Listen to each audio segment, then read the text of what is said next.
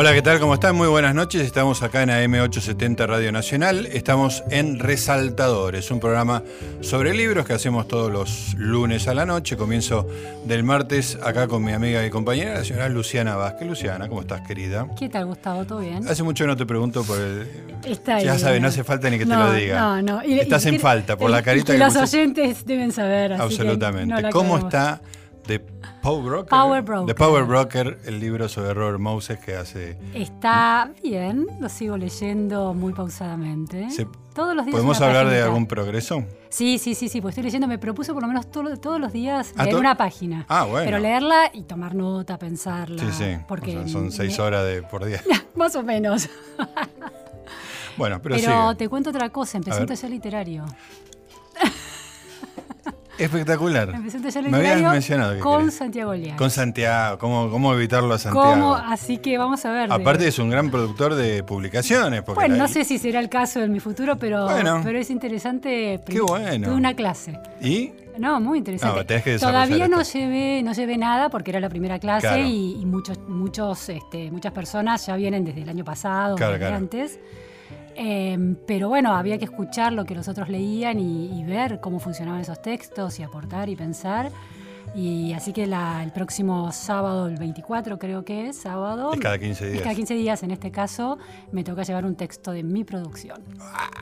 Y hay una especie de campeonato que tenés que, todos los distintos grupos que tiene, sabemos que Santiago Sí, Liaz sí. tiene una producción en masa de, Sí. en serie de, de- de talleres, tienen que producir por día, cada integrante, 3.000 caracteres este, de escritura. Ajá. Que a mí me parece un montón, 3.000 caracteres de escritura de narrativa, y no importa la calidad. Así que hay una especie de semana de, de campeonato este, que es la otra semana. Para vos no importa la calidad, me parece que no debe ser una libertad muy grande porque sos me, obsesiva. Me y- pareció que 3.000 caracteres era un montón y, y Santiago me dijo, no, no, pero no importa la calidad, tenés que escribir lo que salga. Así que vamos a ver, todo, Bueno, todo- pero se puede te iré apelar- contando, te iré contando. Se puede apelar al flujo de conciencia siempre. Bueno, hoy tenemos una amiga acá para conversar, es editora de Infobae Cultura, es una periodista de mucha trayectoria, mucha política internacional, es una persona que queremos mucho que es Inde Pomerani. Inde, gracias por estar Muchos acá. ¿eh? años también, decir. No, no, eso no lo dije. Un poquito estaba implícito, pero como yo siempre soy el más viejo de todos, es como que no me preocupa demasiado. Esa es una ventaja para Sí, mí, sí. ¿ves? Sí, exactamente. Gracias, gracias por invitarme, chicos. Qué tremendo esa, esa época de la vida en que vos eras el más chico de los grupos y de repente empatás y de repente Superás. todo el mundo es más viejo que uno. Al revés. Eh, más joven, digo, sí, sí, no, Ojalá fuera. es la ilusión. es la ilusión. La ilusión. Exactamente, sí, tal cual. Llega ese momento y hay que, hay que llevarlo, ¿eh? Es, es un, es un tema que digamos que cuando vos todavía no tenés mi edad eh, empezás a pensar, bueno, las cosas que ya no haces, lo que como que todo tiene una... una- Pero eso va llegando igual, porque naturalmente son como distintos mo- momentos. También depende de la vida que uno tiene, pero suponete, yo tengo tres hijos. Sí. Fui, fui a, a la vez fui viendo cómo era de- dejar de tener hijos en el secundario, dejar hijos primero en el jardín, después me quedaba alguno, Claro. hasta que ya no queda ninguno que me vayan a llamar nunca de ninguna institución, porque ahora ya son, todos andan por Tien- ellos mismos. Y tienen edades más o menos parecidas. El más grande no, el más grande es bastante más grande, porque tengo uno de 31 y tengo dos de ve- 21 y 18. Ajá. Los dos más chicos sí crecieron Claro. juntos, pero el más grande no. Y entonces, claro, cuando el más grande ya era grande, yo todavía tenía los dos más chicos. Claro. Claro. Hasta que llega un momento que ya nada de todo eso, son señores por las suyas. Claro, automa, eh, ¿cómo se llama? Autónomos. Este, bueno, yo tengo uno de 24 y uno de 7. Claro, Este, yo hice claro. una, una segunda... Administración. el- la segunda Sí. administración me vino bastante Como demorada. diría Matilde Sánchez, AM y FM. Es muy buena esa, es muy buena. Porque son dos frecuencias diferentes. Entonces a, a los 50 volver al óleo calcario en su momento fue... este, pero fue divertidísimo también, ¿no? Claro. Pero bueno, cosas que re- reflexiona la gente de mediana edad. Como, Sí, ¿no? Mediana edad como vos y tercera Yo edad. no aporto nada porque soy muy joven. Muy joven, muy joven. Pero es lindo estar con gente joven. A mí me gusta estar con gente Bueno, joven. yo no soy tan joven y tengo esa sensación de que los colegas son muy jóvenes. Sí, la lo mayoría de los colegas Claro. hoy son muy jóvenes. Igual es interesante estar con gente joven, revitaliza bastante, ¿no? Totalmente. Eh, uno a, a veces se- uno se asombra de que ciertas cosas que para uno son completamente naturales, ellos no, no conozcan, digamos, enciclopedia que para uno es completamente habitual y sin embargo se te quedan mirando de algo que para vos es obvio. Sí, sí, claro. Pero es importante cuando vos trabajás con gente joven porque es el registro que vos no tenés y vos a veces de pronto estás titulando o poniendo el foco en ciertos materiales que tienen que ver con tu generación, pero que los nuevos lectores no Exactamente. cazan una. Sí, sí, sí. Bueno, yo creo que la madurez es eso, darte cuenta de que no todo el mundo es como vos. Sí. ¿no? De que en realidad hay capas geológicas de gente que Sí. A las cuales tu lenguaje no le llega o, o están hablando de otras cosas, Sí. de cosas que uno no conoce, digamos, ¿no? Sí, pero al, al ser grande también creo que la idea de popularidad tiene otra, tiene otra mira, digamos, tenés otra mirada sobre lo que es verdaderamente popular. Porque algo que es verdaderamente popular atraviesa esas generaciones. Cuando vos decís Sí. Marcelo Tinelli, no tenés nada que explicar. No. Claro. Vos decís John Lennon, no tenés Sí, nada sí, que los explicar. Beatles han quedado, son- Claro, ya pasaron 50 claro. años y siguen. Y ahí sí sabés que de eso podés siempre. Claro. En cambio, lo otro, de pronto, lo que es muy popular para ellos, a vos no te llegó y no te va a llegar si no te lo cuentan tus hijos. O nicho tu- generacional, eso, Completamente. claro, claro. Completamente. Entonces, ¿cómo construir también desde nosotros, desde la prensa, algo que trascienda un poco eso para poder trabajar Claro. cómodamente? Bueno, metámonos en, en tu laburo que me interesa mucho de editora de cultura en, Mm. en Infobae, digamos, ¿no? ¿Qué público tenés en mente? Porque Infobae es una cosa nueva, ¿no? este, es un medio que no tiene un soporte en papel, picó en punta mucho antes que todos, tiene, está número uno en, lo- en los sites de, en la, en la cantidad de visitas, o sea, le gana Clarín, La Nación. Es como una cosa que Haddad creó un poco de la nada y lo, lo puso ahí. Y, y nada, para todos pasó a ser una referencia muy fuerte. Y, y bueno, incorporó cosas, incorporó cultura. ¿Cómo, ¿Cómo es tu...? Llevamos un año haciendo cultura como sección, porque no existía, es decir, existía el tag cultura y, y había notas que los Claro. redactores y los editores entendían que iban a cultura, pero no había una cabeza de cultura. Así que llevamos un año haciendo cultura, febrero del año pasado. Y lo que teníamos en claro cuando arrancamos es que Infobae es un sitio muy popular para todo aquel que busca breaking news, noticia bizarra, Sí. eh, eh, eh, farándula. Eh, pero cultura hay que crear una audiencia. Claro. Y entonces, Había un desafío ahí. eso era lo que a mí me interesaba, porque además eh, yo me formé, y, Gustavo lo sabe, me formé en el Clarín de los 90. Claro. Que también era interesante porque era una etapa no fundacional, pero refundacional del diario en ese momento más popular. Y entonces no deja de ser interesante tratar de ver cómo le llevas aquello que vos sabés que es importante a gente que le tiene miedo eh, en cuanto encuentra la palabra cultura, le aparece como el prejuicio de eso no es para mí. Lo primero que pensamos fue, que, o, o que pensé fue que yo quiero una sección en la que quepa John Cage y Roberto Fontana Rosa. Ese rango así amplísimo, Claro. de nacional y de extranjero. Que quiero eh, llevarle al, al público de Infobae todo lo que está pasando afuera y que, que parece relevante y todo lo que está pasando acá, a veces lo que no es tan relevante también, porque lo que está pasando acá hay que llevarlo. Nosotros hacemos además eh, cultura para Infobae América, Sí. que es el Infobae que se ve por fuera de la Argentina. Sí, sí, eso yo contaba que vos, vos vas a Colombia y siempre me pasa lo mismo, que pongo Infobae, que es un, como un reflejo que tengo, y digo, qué poco está pasando en Argentina, pues todo Venezuela. o- claro, es porque se setea automáticamente Ajá, la. Tenés que buscar la, pestaña de Argentina, Argentina. cuando estás afuera. Pero entonces lo que hacemos es tratar de pensar materiales, incluso materiales que están en la Argentina, pero los pensamos como si fuéramos el New York Times contando cosas que pasan en el MoMA para el público. Por Claro. ejemplo, una muestra como la de Weiwei está Sí. ocurriendo en Buenos Aires, acá nomás. Pero la- ¿qué diferencia hay entre Santiago del Estero y Santiago de Chile, por ejemplo? Sí, o Montevideo. No van a ir ninguno de los dos. O sí, de pronto están viniendo. claro, o está viniendo un- eh, justamente un turista colombiano Sí. y tiene que saber que hay una muestra de Weiwei en proa, por ejemplo. Entonces, pensar eso también es un desafío. Resulta Claro. interesante, pero es un desafío también llevarlo adelante y que no quede impostado poner Buenos Aires en el medio del texto Claro. que uno está escribiendo en Buenos Aires, por ejemplo. Y Así que son múltiples los Y desafíos. cuando elegís escritores para entrevistar, ¿los argentinos tienen prioridad por, por cercanía o...? Bueno, son los que más fácil se nos dan también para entrevistar. Claro. Pero, Pero hay fui- muchos también de España, viajan bastante. Hay, Bueno, vos es- has estado, también Sí. Pablo. este, Lo, lo que estamos consiguiendo es que, y lo conseguimos bastante rápido, es que se impusiera que cuando hay eh, organizaciones, tanto estatales como privadas, que arman viajes por alguno de sus productos, invitan a los diarios principales y Infobae ya está entre los Sí, sí. medios principales para invitar. Claro.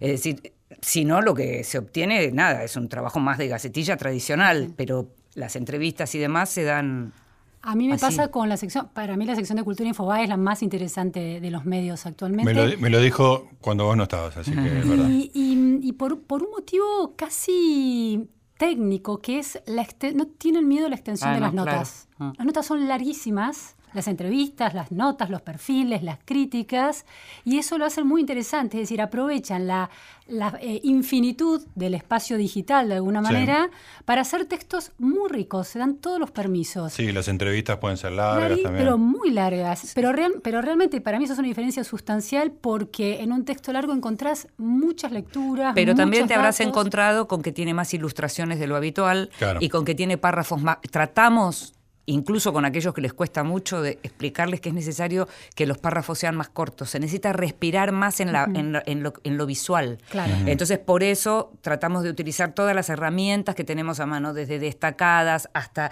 todo lo que sea negritas, itálicas. Todo eso es una Es cierto, construcción muy nueva que estamos haciendo, porque vos pensás que a diferencia de lo que pasa con el papel, no hay recuadros. Claro. No hay recuadros, no hay Era- texto más grande y texto más chico. Todo es un texto grande. Claro, la, je- la jerarquización No del texto, que es un- una de las herramientas del papel. Vamos a seguir ahora hablando con Inde Pomeranic. Estamos en Resaltadores, estamos en AM870 Radio Nacional.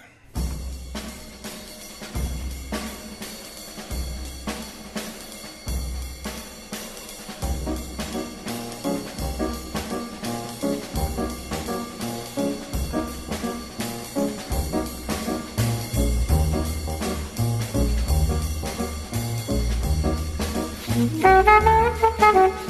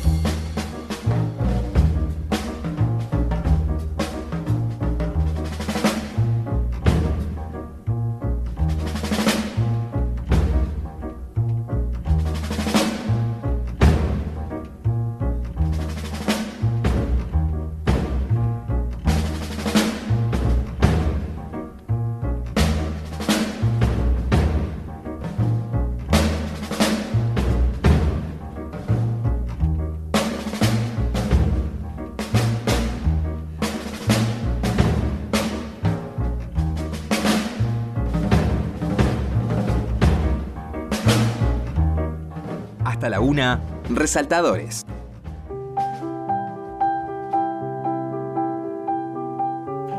Muy bien, seguimos en Resaltadores, estamos en AM870 Radio Nacional, estamos hablando con Inde, nuestra amiga Inde, Inde Pomeranic, que es la editora, entre otras cosas, ¿no? Pero hoy la estamos interrogando sobre eso, es la editora de Cultura en el sitio más popular de la Argentina, que es Infobae. Me interesa mucho la génesis, digamos. ¿Por qué Haddad o alguien importante pensó que cultura tenía que estar cuando no era el- la especialidad de la casa y, cuando la cultura por ahí no está atravesando su momento más rutilante en cuanto a popularidad? A ver, eh, tendría que hablar Daniel Haddad, ¿no? Pero en principio yo creo que a veces se dan como ciertas coincidencias. Eh, yo no me conocía con Haddad. A pesar de que somos de la misma generación, nunca habíamos trabajado, yo no había trabajado nunca con él ni para él.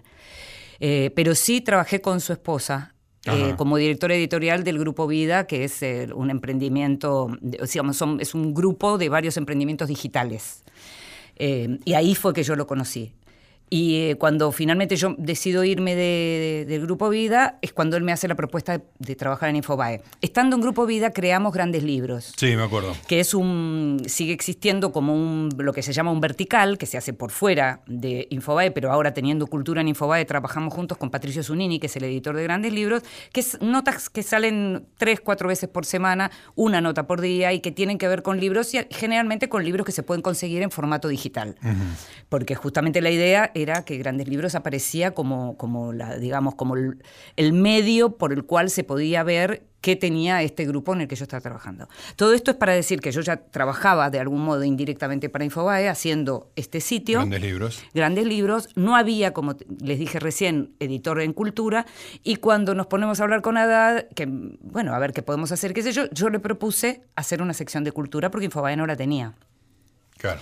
Y me parecía que, que le estaba faltando al sitio porque ya había llegado como a un cierto punto en relación a un determinado público y era muy interesante pensar en crear una audiencia diferente, salir a buscar un público de cultura.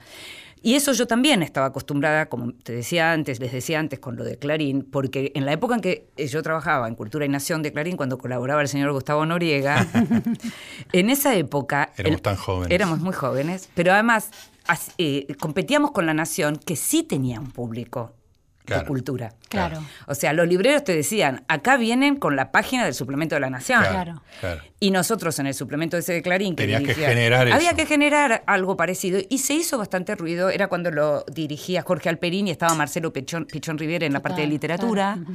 Y nada, de ahí salió, de algún modo, se hizo muchísimo ruido con autores como Paul Auster, como Martin Amis, eh, todos los autores ingleses de esa época. eh, yo tengo la sensación de que nosotros en Clarín lo vimos antes porque La Estaba como envejecido. Tenía Claro. ese público, Claro. pero estaba como envejecido. Estaba la tradición. Entonces, como no puedo volver a ser joven, quise volver a hacer algo parecido, supongo yo. Está. Y ahí Claro, es el que desafío surgió. más o menos lo mismo y, Sí. y Haddad lo entendió. Le- de- se, se súper entusiasmó, le encantó porque tampoco había, es decir, se, eh, Infobae se ocupaba un poco de cultura, un poco de arte, un poco, pero no había una sección que llevara todo eso. Y la verdad que el crecimiento es enorme porque también entra espectáculos en esto. Claro. Hacemos un balance del año, entonces, como. Yo te ¿cómo lo diría que muy rápidamente se instaló en las redes, muy rápidamente, porque como es un sitio digital, es mucho más fácil entrar sí. ahí. Eh, rápidamente se instaló en lo que tiene que ver con la industria, cultura, con las industrias culturales, tanto en literatura como en arte, y últimamente mucho en espectáculos, porque como no hay una sección eh, convencional de espectáculos en Infobae, porque está farándula, que es teleshow, y están los, digamos, los tanques de cine y demás, pero nada del Colón nada del Cervantes, nada del teatro de pronto comercial, pero más serio, todo y, y- y miradas sobre cine que no sean las de la crítica del estreno. Todo eso lo estamos llevando también nosotros en cultura y entonces Claro. tenemos gente como Hernán Shell que está escribiendo Un genio que. Un discípulo de Noriega. Enorgullezco haberlo sacado. Es- Era un tipo que tenía destino de asesino serial o homeless, este, y el amante lo convirtió en uno de los mejores críticos de Es Argentina. buenísimo, Lo ¿no? que es- las ideas que tiene.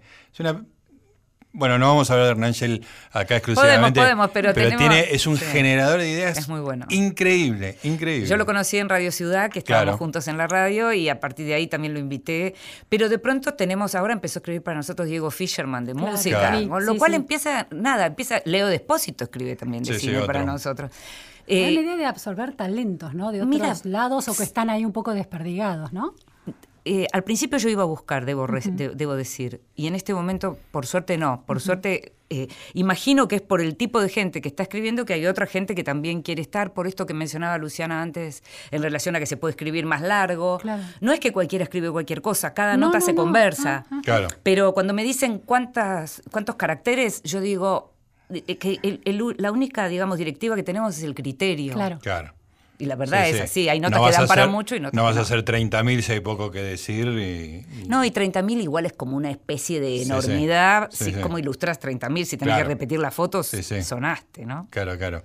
Hablando de fotos, una de las cosas que me fascina de Infobae son las producciones fotográficas, ¿no? Que han, eh, es como un género nuevo que solo se podía dar en, en internet. En ¿no? digital, claro. Hubo un caso, yo creo que vos lo vas a recordar, Inde, que fue el, los funerales de mm, Ernestina de Noble. Sí.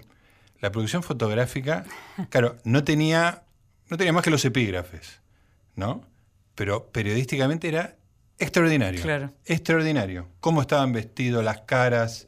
Son fotos en alta calidad, Sí, digamos. una- se llama Fotos al 100 la sección. Fotos al 100. Sí. Excelente, digamos. Que ¿no? digamos, uno puede armar desde cualquier sección, puede decir si hay un evento, eh, además de hacer las notas de la sección propia, hacemos una galería, unas fotos al 100. Sí. Y entonces hay gente que especialmente hace eso y los editores y redactores de las secciones eh, particulares acompañamos para, para el tema de los epígrafes y demás. Claro, claro, pero es realmente muy espectacular. Me acuerdo en, en particular, esa era, digamos, tenía una cantidad de información extraordinaria, era lindo de ver, tenía una calidad, no, buenos fotógrafos por, por otra parte, así que era, se me hizo como una, es como que estoy esperando el dron de Infobae.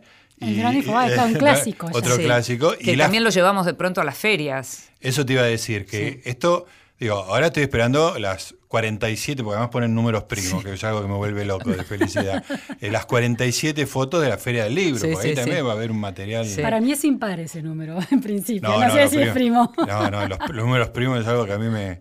¿Por qué 100 fotos? Y pueden ser que las fotos sean un número que no sea divisible por ninguno, digamos. ¿no? Eh, lo- la, la verdad que lo que pasa con Infobae además es que vino a ocupar un espacio eh, que compite con todos y no compite con nadie en un punto, me parece a mí, y que eso es lo que también lo hace atractivo en este sentido. Uno creció profesionalmente en medios en donde había que cuidar, bueno, no, y no le vamos a dar esto a fulano que es la competencia. En Infobae sale todo. Claro. Y esto que vos estás mencionando es un caso emblemático.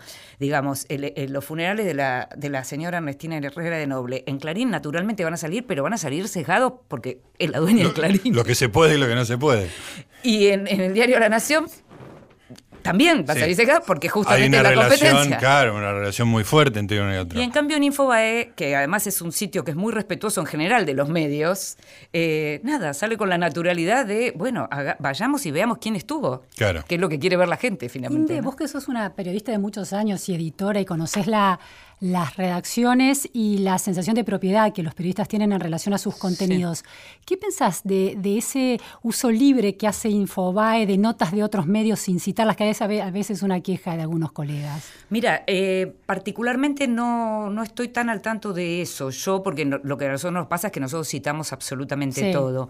Yo creo que lo que pasa, esto que estás mencionando tiene más que ver con el mundo digital, en todo caso, y con lo que hace eventualmente cada colega, te diría. No es una cosa, digamos, no es una instrucción. Al contrario, lo que yo estoy mencionando es que justamente se puede citar sí, todo sí, y se dice todo. En el caso de Infobae, al revés, también pasa que usan los materiales y que lo único que uno pide es sí, usen todo, todo libremente, no se vende nada, todo es libre, pero se tiene que citar. Claro. Eso yo creo que tiene más que ver con un aprendizaje, con una pérdida de códigos por falta de enseñanza que, que por algo de picardía, sinceramente te digo. Me parece que hay montones de cosas que nosotros, los viejos periodistas, tenemos claridad en cómo se hacen las cosas y que los más jóvenes que por ahí solo se iniciaron en el mundo digital no lo saben porque además nadie se los dijo. Claro. Que además es un mundo nuevo donde todo es posible. Por eso. ¿no? O sea, subís, o sea, cualquiera puede subir una foto, ¿no? Sí, Porque sí, tenés sí. un poquito de práctica, tenés la habilitación, subís y así es todo el tiempo. Las redes sociales estás usando los memes de otro, las fotos de Sí, otro. Es como de una que nueva todo es cul- de todos, ¿no? También, sí, sí, es ¿no? como un- es Sí. una nueva cultura. Ahora ¿no? convengamos que en el papel también uno conocía colegas que tomaban de todos lados sin citar nunca y armaban un Frankenstein propio como si hubiera sido todo idea propia y como si además fuera mucho más interesante la creación de ideas que de pronto haber leído 15 libros y contarle al lector Claro. qué es lo mejor que tiene cada Sí, uno de sí. esos 15, francamente. ¿no? Claro, pero claramente esa persona estaba contrariando las reglas Exacto. del, Claro. del periodismo, Exacto. digamos. No estaba haciendo algo que no, Sí. que no se hace. Ahora, en cambio, hay como un... Tenés que estar bien... Bueno, estamos en una época en que las reglas todavía no terminaron de escribirse, digamos. Y ¿no? bueno, de hecho en las redes, que nosotros estamos bastante, Sí, claro. eh, uno eso lo ve y, y de pronto uno es, ¿y eso de dónde salió? Hay gente a la que ni le importa de dónde Claro, salió. claro. Sí, sí, no, sí. totalmente, sí. sí, sí, pareció... Ese es el Sí, tema, sí, ¿no? sí, sí. Ese prurito es, de quienes Y trabajamos de- desde hace muchos años. Y el sí. prurito que están teniendo los medios, en todo caso, con Facebook y Google, Claro. que trabajan con lo que trabaja, digamos, con lo que produce uno. Claro. También, ¿no? Empiezan como nuevas Sí, reglas. sí, sí. Vamos a seguir hablando con Inde Pomerani, que ahora le vamos a estar preguntando por ella como, como escritora y como lectora, que es una de las cosas que más nos importan acá en Resaltador. Es un programa sobre libros en AM870 Radio Nacional. Resaltadores. Segunda temporada en Nacional.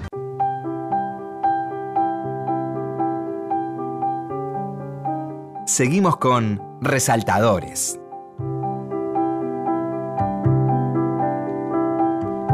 Muy bien, acá con mi amiga y compañera Luciana Vázquez seguimos conversando en Resaltadores con Inde Pomeranic. Amiga, no nos conocemos tanto, pero hay buena relación y compañera todavía no, pero ya, En cualquier momento. ya llegará. Meditó notas en, en Cultura y Nación, así se llama. ¿no Así cierto? es. Escúchame, contame un poco tu, tu actividad como lectora y en particular si tu actividad como lectora se modificó a partir de que te dedicas a cultura, digamos, ¿no? En Infobae. A ver, como yo soy licenciada en letras, ¿no? Entonces, eh, Partamos de claro. un nivel alto. No, no, no, a lo que voy es que siempre leí y, y elegí una carrera que tenía que ver con que era lectora y era lectora de literatura. Después, como me interesaban otras cosas, me convertí también en lectora de ciencias sociales y, y lectora de política y con el tiempo, cuando me cambiaron, digamos, la sección en el diario Clarín con internacionales, se me abrió otro universo. Si vos me preguntas hoy qué me gusta más, sería muy difícil para mí eh, decirte. Y de hecho, creo que estoy viviendo en este momento, eh, soy una doña Flor perfecta con dos maridos. Tengo mi programa de, de la televisión televisión pública. pública los sábados donde hago política internacional y todos los días hago cultura en Infobae, con lo cual me vuelvo un poco loca, pero hago todo lo que me gusta. Leo mucho de todo tipo de libros. Me gusta mucho leer literatura por las mías. Pero mucho de lo que leo por las mías también es porque soy curiosa y me gusta ver las novedades, con Claro. lo cual me sirve también para mi trabajo. Sí, sí, sí. Eh, lo que me gusta, me gustaba mucho unas columnas que hice durante unos años en el diario La Nación, en donde ahí sí no tenía Ah, que seguir sí. agenda. ¿Qué era los sábados? Los lunes. Los lunes. Tenía así la, la contratapa que se llama manuscrito, que todavía existe la sección. Yo tenía los lunes varios años. Y también hacía unas columnas para enfoques que se llamaban vidas prestadas.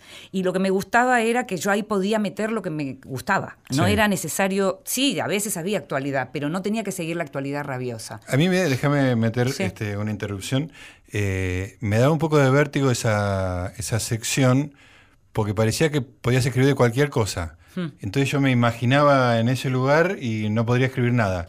si no tengo una restricción, este, eh, para aquel lado, eh, me- me- me- como que la posibilidad total me, me anula. ¿Vos te sentías cómoda con eso? A mí me pasaba las dos cosas. Por un lado era como un loop permanente porque mientras yo estaba acá haciendo este programa de radio estaba diciendo, esto puede ser, servir para la columna. Todo este sirve. libro que acaba de mencionar Luciana, voy a mirar qué es que puede servir para Claro. la columna. Todo puede servir para la columna. Entonces había como una cosa de preparación semanal. Ahora yo me sentaba y en general ya salía. Siempre tenía dos o tres cosas que estaba. Ya tenía como la estructura de los 4.500 caracteres que me daban cuatro párrafos largos. O sea, yo ya había encontrado... Y, y, eh, Una mecánica. porque encontré un tono. A eso es lo más importante. En las columnas lo Sí. más importante es encontrar un tono. No es lo mismo que cuando haces notas que pueden llevar 15 o 20 párrafos. En una columna que suele ser más corta, el tema de tener un tono eh, hace que uno se la puede como imaginar incluso leída en voz alta. Ujú. ¿No?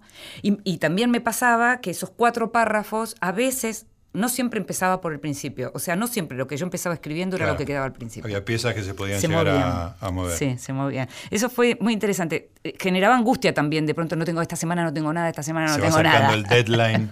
Exacto. Pero más o menos funcionaba porque en el medio aparecieron viajes. Los viajes siempre son, en Claro. ese sentido, muy estimulantes para, para el tipo de periodismo que hago yo. Siempre hay algo para contar ahí. Siempre va a haber algo. Y como además siempre esas columnas mezclaban mucho del yo, y mucho, digamos, desde la propia anécdota familiar o de la anécdota cercana que vinculaba o con alguna película o nueva o que ya había visto o que había vuelto a ver o que me proponía ver especialmente. Digamos, en general se fue armando. Me gustaba hacer eso. Todavía en Infobae no, no algunas de las notas que hice tienen ese tono, pero todavía ese, esas columnas Te no falta están. encontrar el- Sí.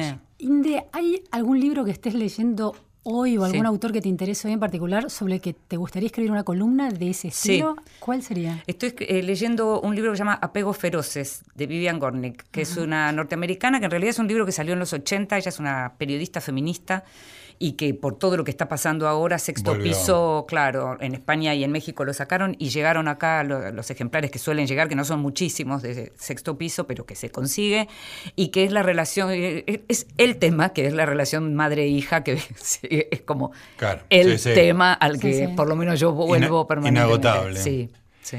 Eh, Inde, hace unos días escribiste un tuit medio enigmático, era como que tiraste así una cosa sobre la literatura del yo y no me acuerdo qué otra cosa, pero como una cosa muy severa, era como que estabas Mm. harta de, de eso. ¿Me, me desarrollás un poco la idea? Sí, tenía que ver con el tema de, mm, del autobombo, ¿no? Ah, auto, eh, literatura del yo y autobombo.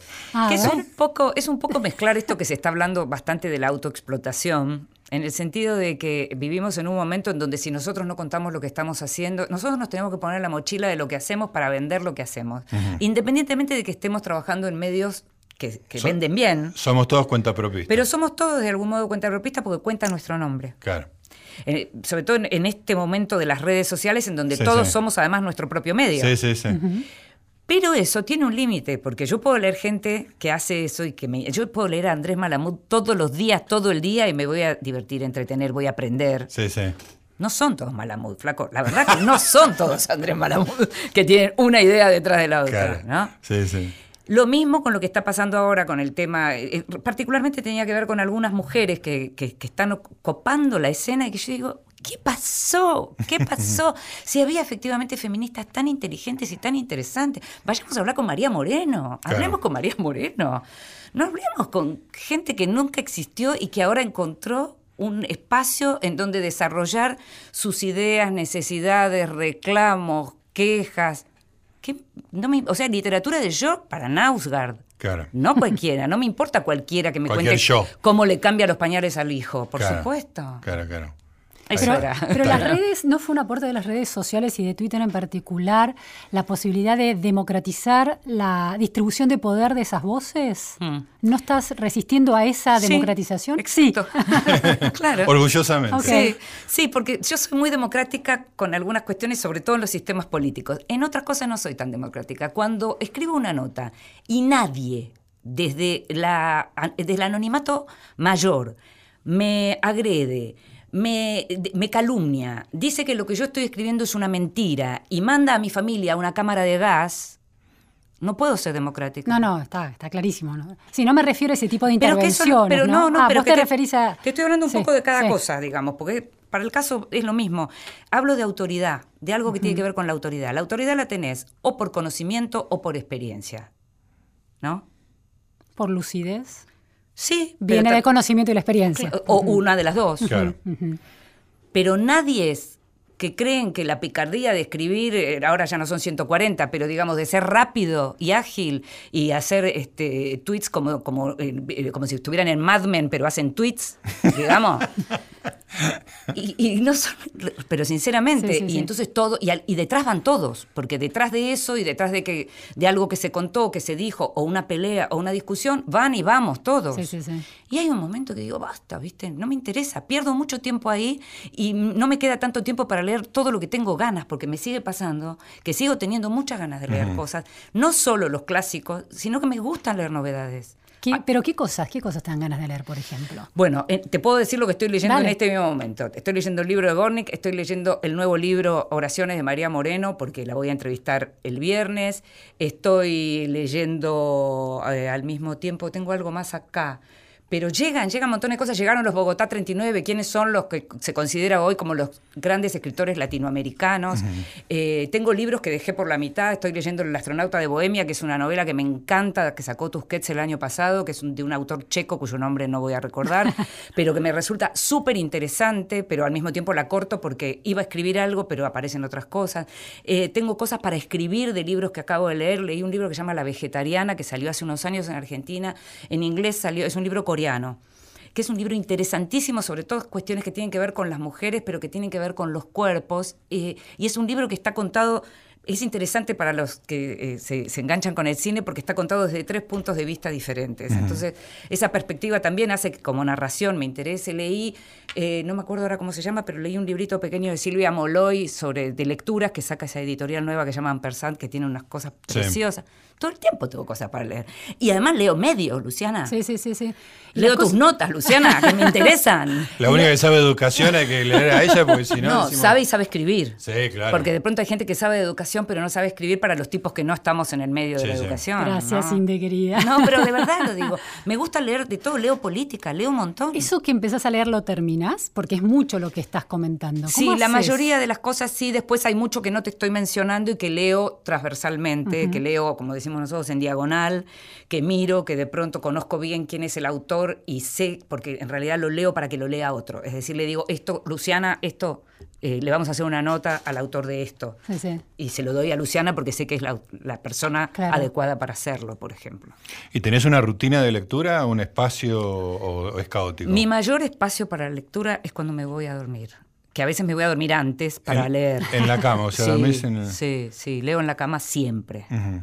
¿Y físico o electrónico? Las dos cosas. Las dos cosas. Y a veces tengo algunas experiencias de libros que los leo en los dos. Por ejemplo, El Jilguero de Donald Tart, que es un libro Sí, enorme. es muy claro. difícil de sostener. Pero una de las mejores novelas que se publicó en los últimos 10 años, lejos, la leí de las dos maneras, porque cuando viajaba, Claro, te eh, llevabas me, llevaba la el tableta, claro. Exactamente. Está muy bien. ¿Y a los libros los intervenís con lápiz, con Siempre, fibra? sí. Y por eso y en ebook también. Claro. Sí, sí. Yo es como ten- tengo una necesidad física de resaltar, resaltadores. Sí.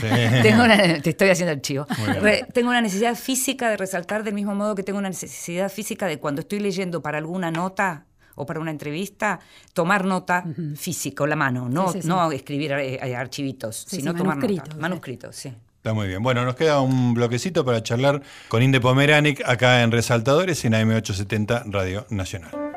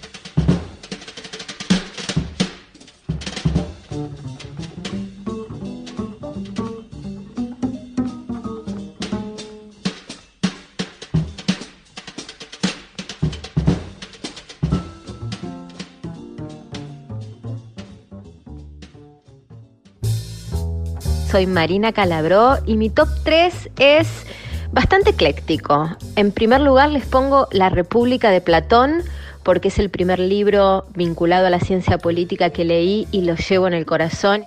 En segundo lugar, un libro que me encantó que se llama Todo sobre Stephen King, que es de Ariel Bossi. Y en tercer lugar, les pongo Mujeres en Peligro de mi amigo Rolando Barbano, porque tiene que ver con la problemática de la violencia de género, porque habla de casos reales de la Argentina y porque en definitiva se trata de despertar conciencias. Besos.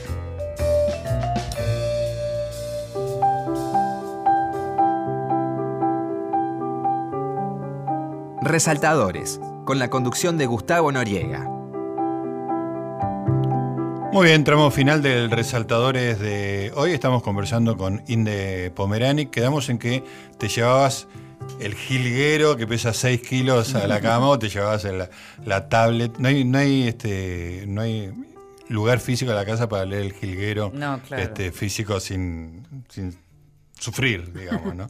Eh, pero ¿qué pasa con la escritura? Tenés este. Tenés dos tipos de producciones. Has sacado hace poco un libro relacionado con cómo se vive en el primer Sí. mundo, este, pero que ya es una producción, bueno, es en colaboración. Con ¿no? Raquel San Martín. Con Raquel San Sí. Martín. Eh, es un libro, digamos, ¿no? Y tenés la producción de Infobae, Sí. Mm. digamos, diaria, ¿no? ¿Cómo son tus rutinas? ¿Cómo, cómo haces? La verdad que yo podría escribir más de lo que escribo. Es decir, lo que me pasaba cuando eh, eh, escribía para La Nación era que yo sentía que estaba como, eh, de algún modo la palabra era subejecutada, porque Ajá. sentía que podía pensar cosas No eh, tenías espacios. que- y no podía hacerlo. Es Claro. decir, que, que el lugar en el que yo estaba trabajando se perdía la posibilidad de que yo dijera cosas para que escriban otros, Claro. eh, para que trabajen otros, para que piensen otros, que eso es algo que además siempre me caracterizó. Eh, también me gusta producir el programa de televisión, me encanta producirlo con los productores, eh, ayudar en eso, pensar los temas y pensar las personas para invitar. y Es algo que me gusta la producción, no por nada escribí la biografía de Blackie, muchachos, a mí me gusta la producción. Blackie, Qué genial, la productora argentina. O sea, me encanta producir, me encanta editar eh, en el sentido también de curaduría, pero también de producción. Eh, y en este momento es como, por eso les decía antes, que es como que estoy en un momento único en ese sentido, porque siento que puedo darme todos esos gustos, pero escribo menos. Porque para escribir tengo que escribir en la redacción después de las 6, 7 de la tarde, cuando los teléfonos se calmaron, cuando todos se calmaron, cuando eh, ya, digamos... La histeria se general disolvió. bajó, hay menos gente en la redacción. Claro. Eh, y a- tengo esas dos o tres horas en donde muchas veces empiezo notas que se me- cuando las termino es ahí, porque no, no soy muy lenta para escribir. Más bien escribo rápido. Ajá. Me cuesta más la eh, pensar y una vez que me senté a escribir, la nota sale. Sale. Bueno, también depende. Yo sufro. Pero también depende qué materiales, Sí. ¿no? Es decir, cuanto más periodístico es, más rápido sale. Cuanto Claro. más de elaboración de algo más crítico, si se quiere. Si bien yo no estoy haciendo crítica como hacía, estoy haciendo una cosa más impresionista, ¿no? O sea, como ensayo, ¿no? Una especie de... pero es que decime, Pincelada muy vos personal. cuando vas a buscar los libros hoy, ¿no vas más porque alguien en quien Sí. confiaste dijo, este libro está bueno? Sí, sí, sí, sí, sí. que porque alguien que no conoces en un sitio legitimado, pero que no conoces, te di- no, ya no se lee O eso. porque ese libro disparó una escritura interesante. ¿no? un ensayo interesante de alguien. Vos habías escrito la, la columna sobre la película que no te había gustado Sí. y a mí me parecía mejor el ensayo de la película, no, no sé si me daban ¿De ganas cuál hablan? ¿De cómo era la película? El de Shape of Water. De, Ah, La forma del agua. La forma Claro, del agua. a mí me encantó la lectura que hizo Gustavo y el texto, me daban ganas de ver la película, pero en realidad el texto era buenísimo de- en sí mismo. Entonces hay textos que te... te- Mejor prescindir de la película si no, no modificás tu, tu impresión sobre mi escritura. Me pasó una cosa muy rara con esa película, porque no era de las que yo quería ver, no sé por qué. Veía, la, veía el tráiler y todo y me resultaba una melía atractivo, me, me- me gustaba la, la estética y todo eso, pero yo decía, no, no, no. Y la fui a ver y me gustó mucho más de lo Ah, que mira. imaginaba. A mí me pasó exactamente al revés. Pero yo creo que tiene que ver también con eso, porque Sí. fui a ver, bueno, vamos, mi marido dice, vamos a verla, vamos a verla. Y la verdad que me pasé un muy buen momento, Mirá. eso me pasó. Bueno, alguna vez habría que escribir el tema de las expectativas en la Exacto. valoración de las películas porque es, Igual que los libros. a veces funciona a favor, a veces funciona en contra. Como en la vida, ¿no? En la vida, sí. Exacto, pero con los libros es igual Sí, también. Vos sabés que en El Amante había, era un clásico, llegaba una película, ¿no? Entonces apareció una privada de una película. Entonces, la primera oleada que iba a ver eso, la- esa película, más o menos tenía un consenso en una dirección. Inevitablemente la segunda oleada, la que iba a la segunda privada, era totalmente al revés. Ah, no era tan buena. O como dijeron que era un bodrio, este, si en realidad era buenísima. Claro. Porque siempre hay que matar a los padres. Es, es tremendo eso, ¿eh? Pero el padre es el tipo que habló antes que Claro. vos. Sí, pero es así. Sí, sí, sí. Es, es literal, claro, es así. Tremendo. Bueno, y eh, entonces tenés eso, pero cuando tenés que escribir un libro ya es, es otra actitud. Bueno, suele pasar que cuando estoy como demasiado eh, enfervorizada con trabajo, son los momentos en donde no estoy escribiendo libros. Es decir, el último libro que escribimos con Raquel, yo no estaba trabajando dentro de una redacción. Ajá. Y eso me permitía a mí tomarme Claro, ciertas libertades. claro. Tenía la angustia del pan cotidiano, pero me tomaba ciertas libertades eh, con los tiempos para escribir. Hoy, si yo tuviera que... eh, los libros que escribí estando en Clarín, en general había un momento en donde me tomaba un mes de los francos que tenía y me Ah. sentaba y terminaba el Y libro. dedicabas ese mes a Sí, terminar sí, el libro. sí, sí.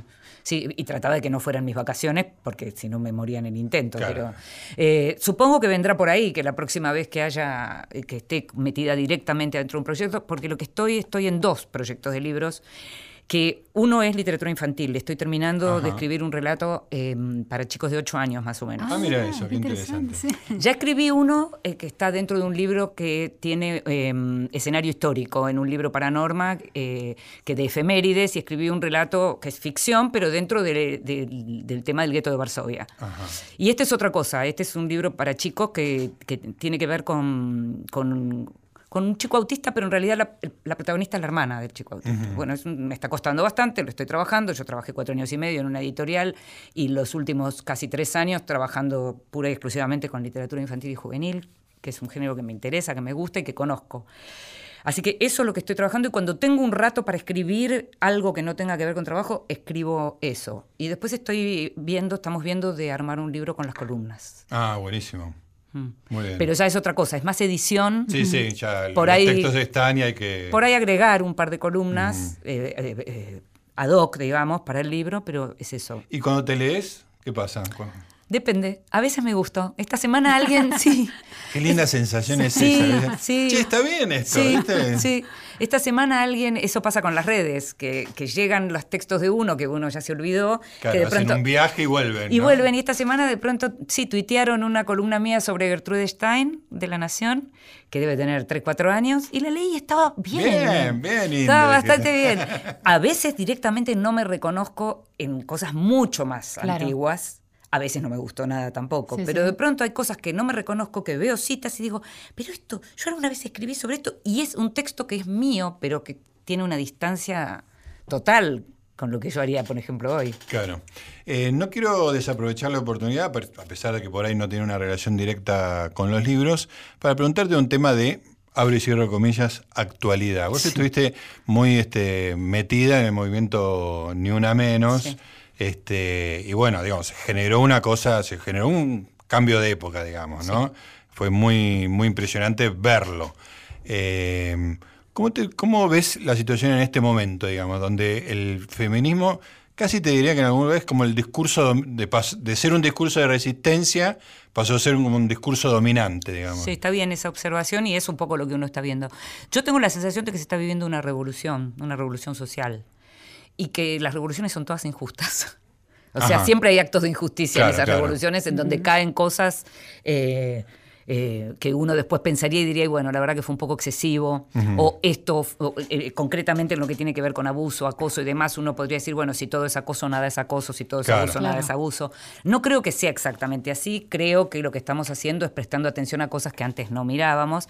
Empezamos en la Argentina por el tema femicidio, como vos decías, con lo de Ni Una Menos, que es donde yo me involucré y que es aquello que particularmente me sigue resultando, digamos, lo más dramático y lo más urgente. Urgente, claro. Sí, indiscutible de alguna manera. ¿no? Indiscutible Sí, de sí. alguna manera. Eh, El otro día la entrevisté a Beatriz Sarlo para el 8M. Buenísima esa entrevista. ¿eh? Y Beatriz me decía, Inde, pero vos estás segura de que soy yo la persona, mirá que te puedo decir cosas que no te van a gustar. Qué Y- linda. Y yo le, primero, me dice, te puedo desilusionar. Vos a mí no me desilusionás, le decía Claro. yo. Y además, si, si no estamos de acuerdo, ¿cuál es el problema? claro, te estoy entrevistando, a mí ¿no? de esa entrevista me interesaron dos cosas. Sí. Una es que ella no se define como una mujer de izquierda y vos se lo señalás, sino como una persona de Sí, izquierda. Habla de sí mismo en términos de persona, eso me Sí. parece genial. Y la segunda cuestión es en el tema de los abusos. Sí. Ella plantea que ella prefiere creer en los plazos, en los plazos y en los tiempos procesales para, ef- para efectivamente Las decir- denuncias. en las Por el tema de denuncias. las denuncias, y lo claro. compara con la necesidad trasera de construir casos con pruebas aún en crímenes reconocidos del genocidio de Estado. Sí. Sí, esa- esos dos momentos me parecen muy importantes en la entrevista. Al mismo tiempo, Beatriz, y ella lo decía todo el tiempo, es una persona atípica por muchas. Por muchas razones. Primero porque es una mujer con un discurso influyente desde hace mucho tiempo siendo mujer. Sí, sí, sí. Y no hay tantas. Y no hay tantas no solo porque eh, no se las va a buscar, sino porque no salen de la facultad, no salen de su Facebook, no salen de sus libros académicos, no salen a la escena pública. No, co- no han construido, no han podido construir un discurso que les permita estar eh, siendo entrevistadas en un programa de radio o en un programa de televisión. Y eso lo digo ya desde el otro lado. Cuando buscamos Cuando, cuando vos querés hacer la cuota, te cuesta. No, no Sí, sí, encuentro, sí, y nada me gusta más que trabajar con mujeres y que darle voz a las mujeres, porque sé lo que cuesta. Y cuesta encontrarlas. Y uno sabe que están, porque uno las lee. Sí, sí. Pero les cuesta hacer ese traspaso que va de la letra escrita al, al discurso y argumentar. Beatriz Arlo es la maestra Claro, de la ella, argumentación. Sí, sí, sí. ella brilló sola Siempre. desde hace mucho tiempo. argumentando. Entonces, es cierto que tuvo siempre sus espacios cuando ella dice, no, yo nunca sentí que por mujer me perdiera nada. Es muy Es muy atípico. probable. Claro, no- pero es muy atípico sí, también. sí, no, no es el, el mejor ejemplo, aunque Así es. es. el mejor ejemplo. Pues es que cuando yo tenía la revista La Mente, en un momento me hice cargo este, con, con una especie de volantazo y teníamos la escuela de crítica de, de La Mente y muy deliberadamente un, un par de hombres, Javier Portafus y yo, dijimos, hay que darle bola a las mujeres porque es uno de los medios más misóginos que hay, el de la crítica de cine. Este, entonces, en las alumnas que, que escriben bien, alentémosla, digamos, o sea, hagamos cuota este, activa. Y salieron, la verdad que gente que escribe súper bien y que ahora labura, que está Marina Yusuk, que escribe en las 12, salió de la escuela y a mí me deslumbraba. Era como una cosa activa. Ahora, si no haces eso, incluso cuando haces eso, también es muy difícil. Lo que pasa es que las chicas más jóvenes de pronto sí se están animando. Pues ya tienen otra... Porque tienen otra formación y tuvieron otras madres. Claro. Convengamos, y otros padres. Claro. Convengamos eso. Eh, y yo- otra sociedad que pueda acompañarlas también en ese hay, crecimiento. hay una, Tamara Tenenbaum, por ejemplo, Sí, es sí. una de las personas más brillantes, te diría yo, en el mundo cultural hoy. Es mujer y es joven. Sí, sí. Pero digo, se anima a otras cosas, Claro, tuvo otra claro. educación. Nos pusieron la musiquita porque se está terminando el tiempo, la conversación podría seguir y seguir La y seguir. seguimos, la seguimos. La seguiremos en otra vez. Inde, muchísimas gracias. No, ¿eh? gracias a ustedes por invitarme. Gracias. Lindo el programa. ¿eh? Un placer, la verdad, y como todos los lunes a la noche, martes a la madrugada, vamos a estar acá con mi amiga y compañera Luciana Vázquez. Gracias por estar. Gracias a. Gustavo. Nos reencontramos entonces dentro de una semana para hacer Resaltadores, un programa sobre libros acá en AM870, Radio Nacional. Chau.